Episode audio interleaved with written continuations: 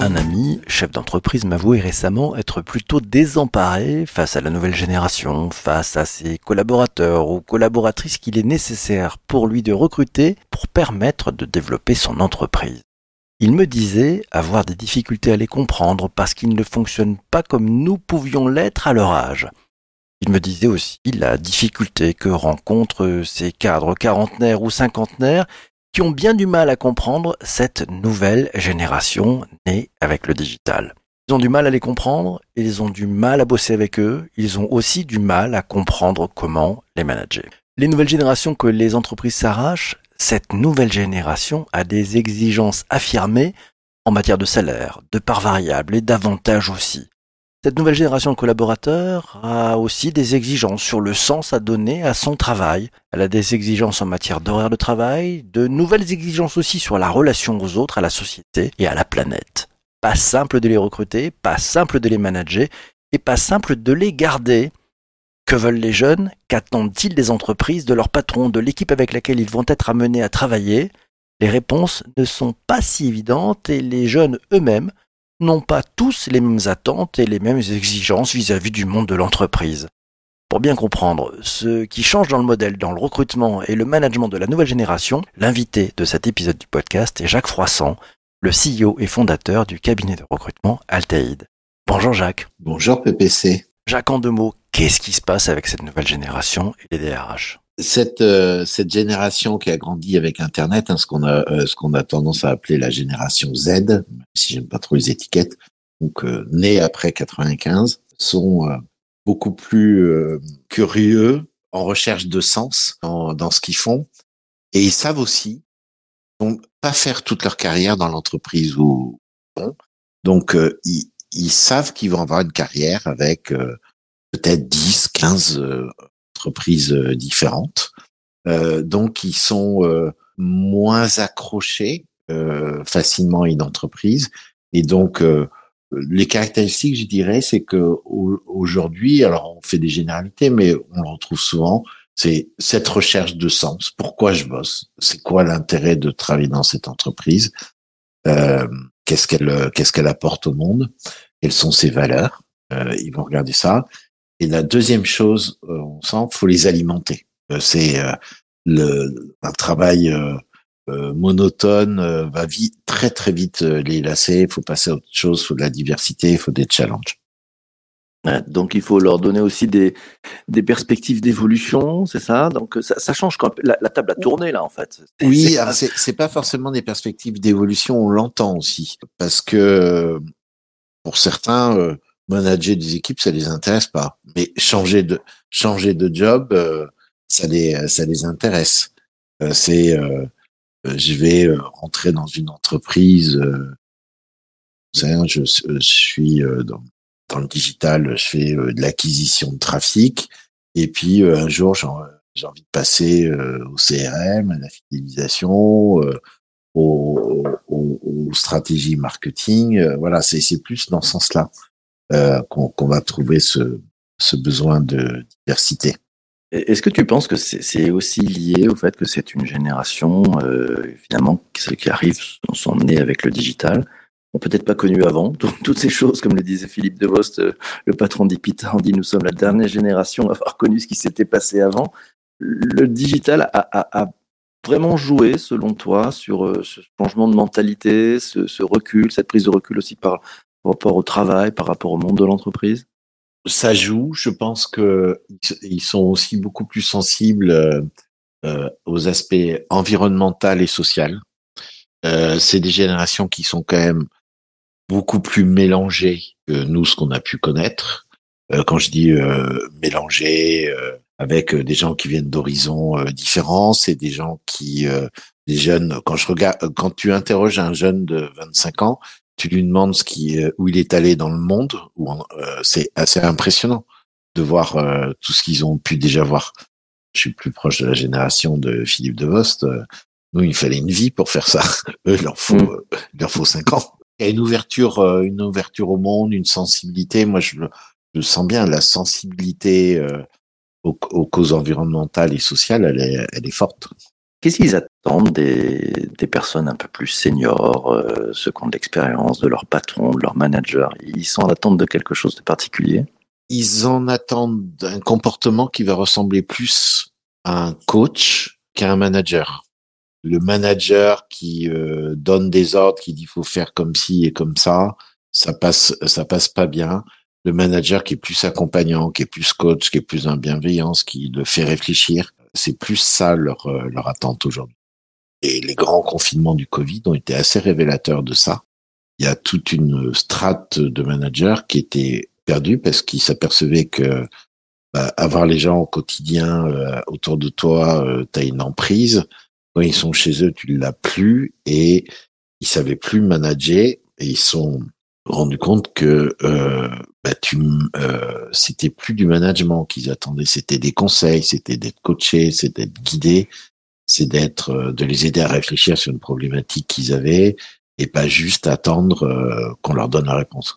Commentaire de, de Vanessa qui dit les jeunes veulent que les marques employeurs et les marques tout court parlent vrai, soient en capacité de prendre leurs responsabilités, de justifier leurs choix et leurs responsabilités sociétales.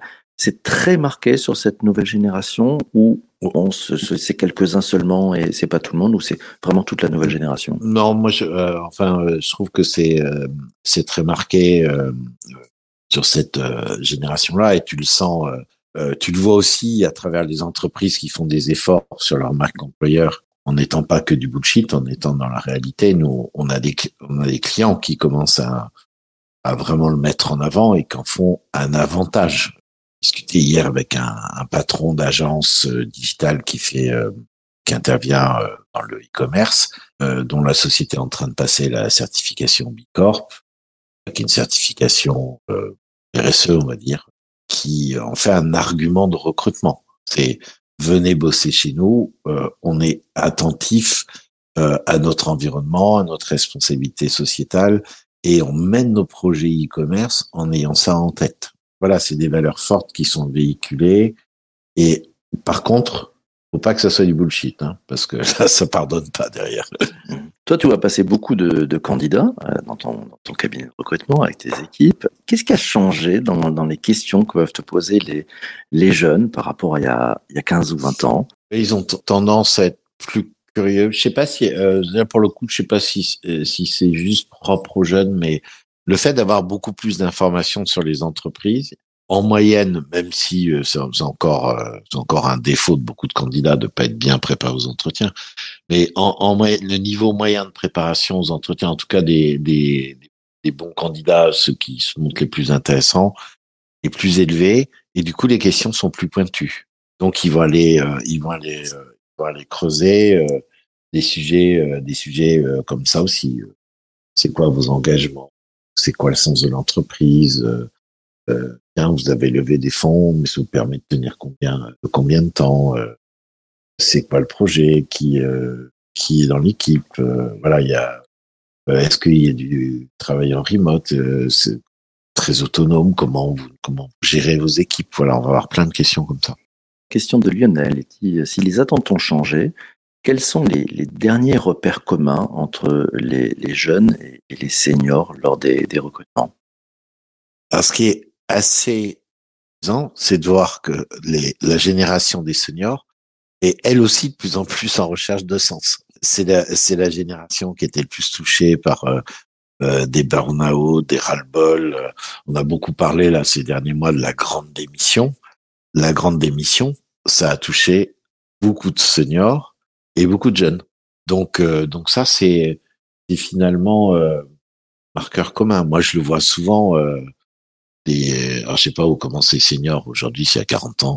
Ils disent, euh, moi, je veux un truc euh, plus dans le concret. euh, J'en ai ras-le-bol de passer la moitié de ma vie à faire des reporting pour euh, les Américains, pour le groupe, pour ceci.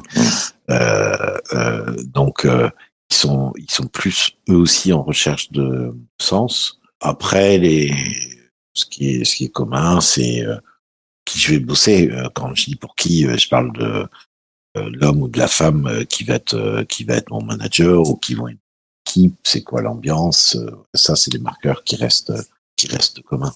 on a envie, les, les candidats, je trouve, de plus en plus, on euh, cherchent à ce que j'appelle moi qualifier leur vie future. Euh, donc, euh, tu, je vais dire, tu vas passer 10 heures par jour dans une entreprise. alors, tu vas y passer 10 heures par jour, euh, 3 jours sur 5, de plus en plus, et tu vas y passer quand même du temps ou dans une ambiance, dans une organisation, et tu, tu, tu, ils vont chercher à, à, savoir comment ça va être au quotidien. Est-ce qu'ils vont se sentir bien dedans?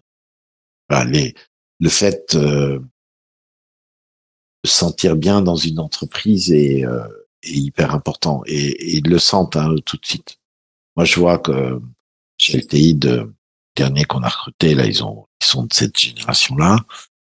Ils l'ont dit très vite, quoi, qu'ils se sentaient bien, qu'ils euh, que, que c'était, ils avaient pas vu d'entreprise comme ça depuis longtemps, euh, depuis qu'ils bossaient, des choses comme ça. Donc ça fait plaisir d'entendre ça. Et c'est parce qu'ils y sont attentifs aussi, c'est clair. Et puis ils se passent le message entre eux aussi, j'ai l'impression, parce qu'ils sont toujours connectés. Aurélie nous a rejoint. Elle te demande quels seront les, les leviers demain pour attirer et fidéliser les collaborateurs. Euh, certains sont en quête d'autonomie et de liberté, d'autres ont besoin d'un cadre et de guide. Les managers vont devoir jongler. Il y a, il y a un enjeu d'intelligence sociale pour bien comprendre les attentes, Jacques. Oui, euh, alors déjà, il faut avoir en tête que tu peux tu peux pas mettre tout le monde. Si tu veux continuer à recruter, tu peux pas euh, te dire que euh, l'organisation euh, va être la même pour tout le monde et que ça fonctionne bien. C'est pas simple à gérer hein, pour pour les RH. D'ailleurs, il y a c'est un autre sujet qu'on pourra traiter une autre fois. C'est espèce de burn-out et, euh, des, des, des RH euh, dans le métier, c'est considérablement euh, compliqué pour gérer tout ça. Euh, parce que quand tu prends une population sur 100 personnes, t'en as un quart, un, un, gros quart qui est prêt à travailler à 100% en remote. T'en as la moitié qui idéalement aimerait bien avoir deux, trois jours en remote. Et puis, tu as ce qui reste qui, eux, veulent travailler au bureau.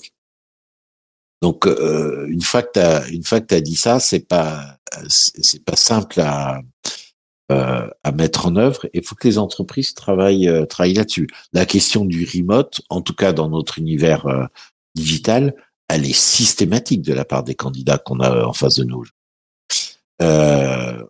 et on voit des candidats qui qu'on chasse, hein, qu'on approche, qui sont pas en recherche, nous écouter parce que euh, ils sont dans une entreprise où ils sont revenus à la normale, à savoir plus de remote, et que et que du coup ça les intéresse cet aspect-là. donc il y a ces aspects d'organisation qu'il faut qu'il faut montrer pour attirer, attirer aujourd'hui des candidats, mais c'est un package entier. ce qu'on appelle la marque employeur, pour moi, c'est d'abord l'expérience employée, euh, que tu que tu euh, que tu vas publier à l'extérieur. C'est ta marque employeur. C'est pas juste un truc marketing. Ça ça doit partir de tes fondamentaux. Euh, donc une entreprise quand elle dit on a des engagements sociétaux environnementaux forts, faut qu'elle les tienne. Euh, une entreprise quand elle dit on est ouvert au remote, faut pas que ça soit juste déclaratif, faut que ça soit dans les faits on est dans la bienveillance, euh, la confiance a priori. Voilà, faut pas que la première semaine on arrive, on est un petit chef qui lui dit tu fais ci, ça, ça, ça et ça, on va pas le faire. Voilà. Donc euh, euh, on a des jolis bureaux et on montre les photos que je sais pas du siège parisien alors que les locaux dans les autres endroits en province ou ailleurs dans Paris sont pourris. C'est Fabrice qui dit est-ce qu'il y a euh, aussi de plus en plus de différences d'attente envers un statut indépendant plutôt que CDI C'est vrai qu'un de mes amis qui, qui recrute m'a dit je vois arriver plus, de plus en plus de, de jeunes, euh, alors plutôt des jeunes qui ont fait des études, mais qui sont déjà chefs d'entreprise, c'est-à-dire qu'en fait ils ont fait auto-entrepreneur mmh. pendant leurs études et donc ils ont déjà un statut nouveau, c'est qu'ils ont un, un, un, sirène, un sirène, ils arrivent dans l'entreprise. Ouais, Ça c'est nouveau aussi pour les RH. Hein. Ouais, ouais c'est c'est nouveau et c'est une, tendance. Euh, moi, je suis euh, board member de l'école supérieure du digital. C'est tellement marqué euh, euh qu'à l'ESD, on a mis en place un accompagnement pour ceux qui euh, étaient auto-entrepreneurs euh, donc avec avec des conseils sur sur les statuts, sur comment je fais ma compta, voilà des un accompagnement vraiment comme ça, plutôt que de se dire ils veulent être entrepreneurs ou entrepreneurs qui se démerdent. non, il y a un vrai accompagnement parce que c'est une vraie tendance de fond observée.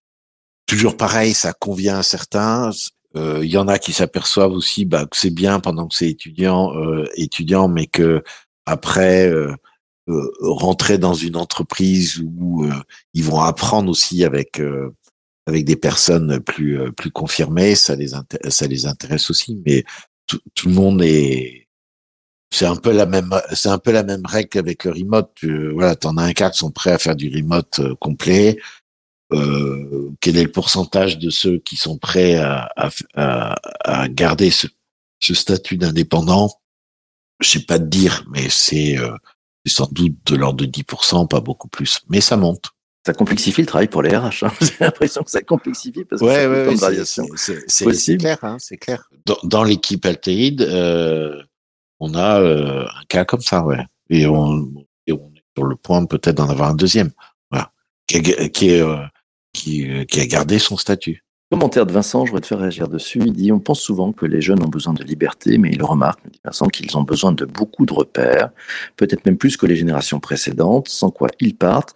Leur liberté est donc liée, selon lui, à un manque de repères dans l'entreprise. Il dit Mettez des repères, ils resteront. Il juge d'ailleurs que le, le manque de repères comme un manque de légitimité du management et de l'entreprise. C'est pas faux. C'est c'est ce que j'appelais la notion du coach tout à l'heure un, coach, ça, ça, ça t'aide euh, à prendre conscience euh, des repères, à t'ancrer, euh, euh, à te guider. Et tant que je pense qu'ils ont ce sentiment-là d'être guidés, de de progresser ou d'apprendre des choses intéressantes, de faire des choses intéressantes, visibles, qui ont du sens, euh, euh, ils vont euh, rester dans l'entreprise. Oui, parce qu'on parle du recrutement, mais euh, une autre problématique des RH, c'est d'arriver à les garder. Alors les RH, ils, changent, ils se forment, euh, ils bougent, euh, ils restent toujours dans leur tableur Excel. Ou au contraire, tu sens que ça les oblige à revisiter leur cœur d'activité? Les RH, ils bougent. Maintenant, ils ont une énorme contrainte, c'est que tout ça, euh, tout ce qu'on évoque, ça, ça sous-entend derrière un travail d'organisation, de charge administrative qui augmente alors que leurs ressources augmentent pas. Donc euh, les, les RH là en, euh, en, ce moment, j'ai lu une étude il y a pas très longtemps, euh, d'ailleurs euh, qui est relayée sur sur le blog d'Alteid. Euh, avait très RH un métier qui se complexifie au détriment de l'humain. Et, et c'est euh, quelque chose que mettent en avant le, les RH. Donc c'est une étude sur euh, je sais plus combien de professionnels. Euh, qui en gros dit notre charge administrative et, d'organisation a considérablement monté. Et du coup on a moins de temps pour euh, faire les choses plus euh, le vrai sens de notre métier RH qui est s'occuper de l'humain. Et, et ça ça leur pose des problèmes au point que certains se euh, disent ouvertement qu'ils resteront pas RH ad vitam. Ah oui, donc c'est c'est c'est une énorme transformation qui est en train de s'opérer sous nos yeux là. C'est ceux que ça intéresse, chaud. Vite aller lire euh, cette étude là dont on parle euh, sur le blog Altaïd, là on a repris les éléments euh, importants et ça ça m'a frappé. effectivement, les, les, quelques RH avec qui je discute, au point que dans des entre, certaines entreprises, euh, on, on a créé, on crée des postes qui sont vraiment orientés vers vers l'humain, souvent qui vont s'appeler Chief People Culture, euh, Chief People Officer ou Chief Culture Officer, euh, euh, où on enlève euh, la partie euh, euh, paye administrative, si les entreprises sont grosses, organisation des, des, des ce qui est le social, le CE, etc., euh, pour se concentrer sur euh, le recrutement, la fidélisation, l'animation, euh, le faire vivre les valeurs de l'entreprise. C'est une fonction qui va sans doute se scinder dans, dans dès que les entreprises ont une certaine taille. Ah, intéressant, intéressant. Tiens, à propos de, de Laura qui nous tient, les RH devront apprendre à gérer la force au travail dans son ensemble, pas que, que les salariés. Là aussi, c'est dans cette transformation RH, il y a, y a, tout qui change en fait. Hein. C'est beaucoup plus large encore euh, leur travail. Oui, oui, oui parce que euh, tu as de plus en plus d'entreprises euh, qui euh, qui bossent avec euh, des indépendants ou des gens externalisés. Euh, L'exemple en tête, je discutais hier avec avec un prospect. Il me dit on est 50, mais on n'est que 15 salariés. Tous les autres, c'est des indépendants ou euh, ou une partie qui sont des développeurs dans une scène. Mais tu dois le gérer ça aussi en termes de en termes de management. C'est c'est ton équipe élargie en fait. Et, mmh. euh, et on, on, trouvera de plus en plus. Alors peut-être là c'est c'est un peu poussé à son son maximum, euh, mais on le voit de plus en plus des des, des entreprises qui euh, parce qu'ils travaillent sur des projets euh, spécifiques un peu nouveaux se disent je vais pas recruter tout de suite euh, j'ai besoin de gagner en compétences et d'aller vite, ben, je le fais avec euh, des externes qui peuvent être des indépendants, qui peuvent être attachés à une entreprise. Euh, on voit aussi des indépendants qui sont salariés d'entreprise, par exemple dans le management de transition. Souvent, les indépendants, ils sont rémunérés par une entreprise qui va facturer le client final, mais, ça reste des indépendants finalement. Euh, donc tu vas retrouver de plus en plus des organisations comme ça hybrides euh, qui euh, qu'on doit gérer. Et, pour revenir à notre sujet des jeunes, qui ont beaucoup plus d'appétence à ça, euh, c'est sûr que ça sera de plus en plus fréquent. Hum. Une question à titre plus personnel, Charles te demande est-ce que tu recrutes des jeunes pour ton entreprise? Est-ce que ça se passe bien? Quelles sont les, les difficultés éventuelles que tu, que tu rencontres? Euh, tendance, euh, je dirais, euh, la difficulté, c'est qu'ils ont tendance à démarrer au quart de tour. Euh, donc, faut parfois faire attention. C'est bien, ils sont bien tombés avec toi. Ils sont bien tombés avec toi. À, la, à la, à la, oui, j'étais rodé avec ma fille, et, mais euh, euh, c'est un, un, peu ça. Faut faire attention euh, euh, toi, dans les entreprises, on utilise de plus en plus des messageries euh, type Slack, euh, Teams ou autre. Bah, euh, une phrase un peu mal tournée ou écrite un peu vite dans Slack ou, ou un émoticône mal choisi dans Slack peut provoquer des réactions que tu, que tu dis ah, ah waouh.